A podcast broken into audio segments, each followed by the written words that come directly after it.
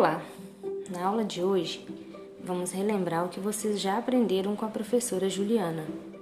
Vamos falar sobre patrimônio histórico e cultural.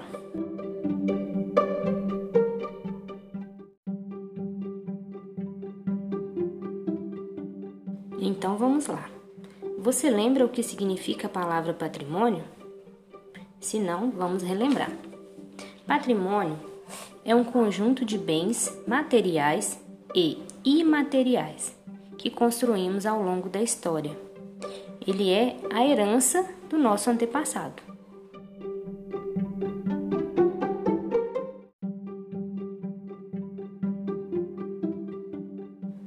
O patrimônio é dividido em duas partes. Ele pode ser um patrimônio arquitetônico ou um patrimônio cultural. O que é um patrimônio arquitetônico?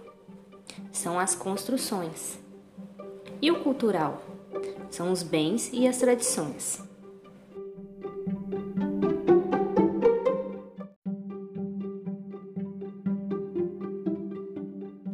No patrimônio cultural, temos a parte material e a parte imaterial.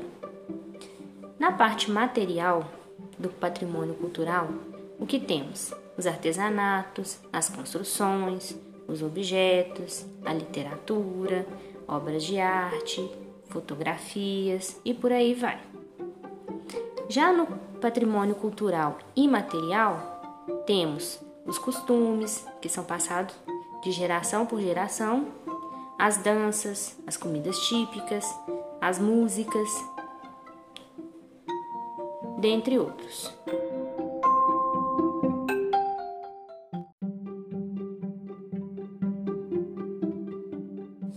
Vamos relembrar exemplos do patrimônio cultural material?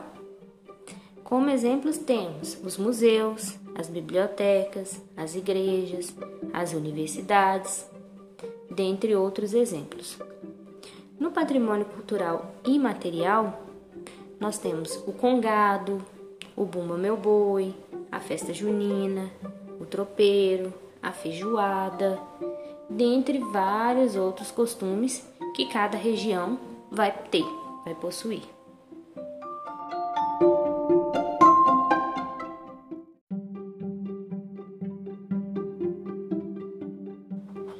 Brasil, por ser um país muito extenso, ele apresenta diversos bens históricos e culturais. Cada estado vai possuir o seu patrimônio. Vamos relembrar alguns exemplos de patrimônio histórico do Brasil?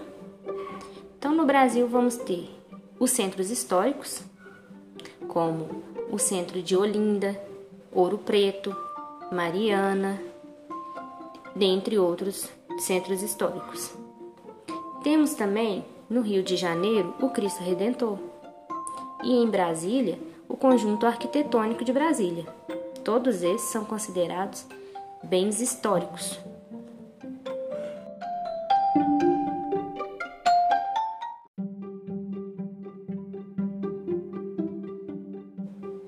Quando um bem é muito importante para a sociedade, dizemos que ele é tombado pelo patrimônio histórico. E o que isso significa?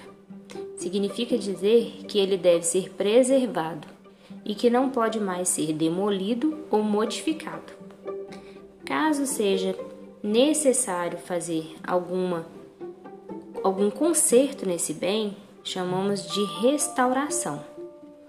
Então, vamos consertar esse bem mas mantendo todas as características dele.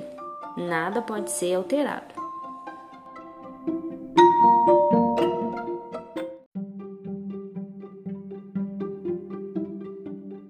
Mas devemos lembrar que não é só no Brasil que existem patrimônios históricos.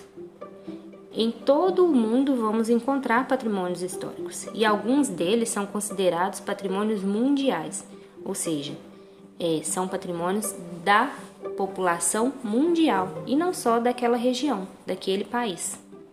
Vocês lembram de algum? Bom, vamos relembrar alguns então?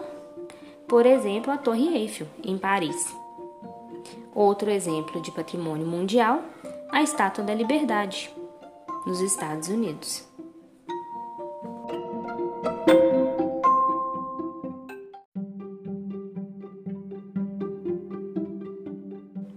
Espero que vocês tenham conseguido relembrar direitinho de toda a matéria que foi ensinada pela professora Juliana. Bons estudos e até o próximo podcast.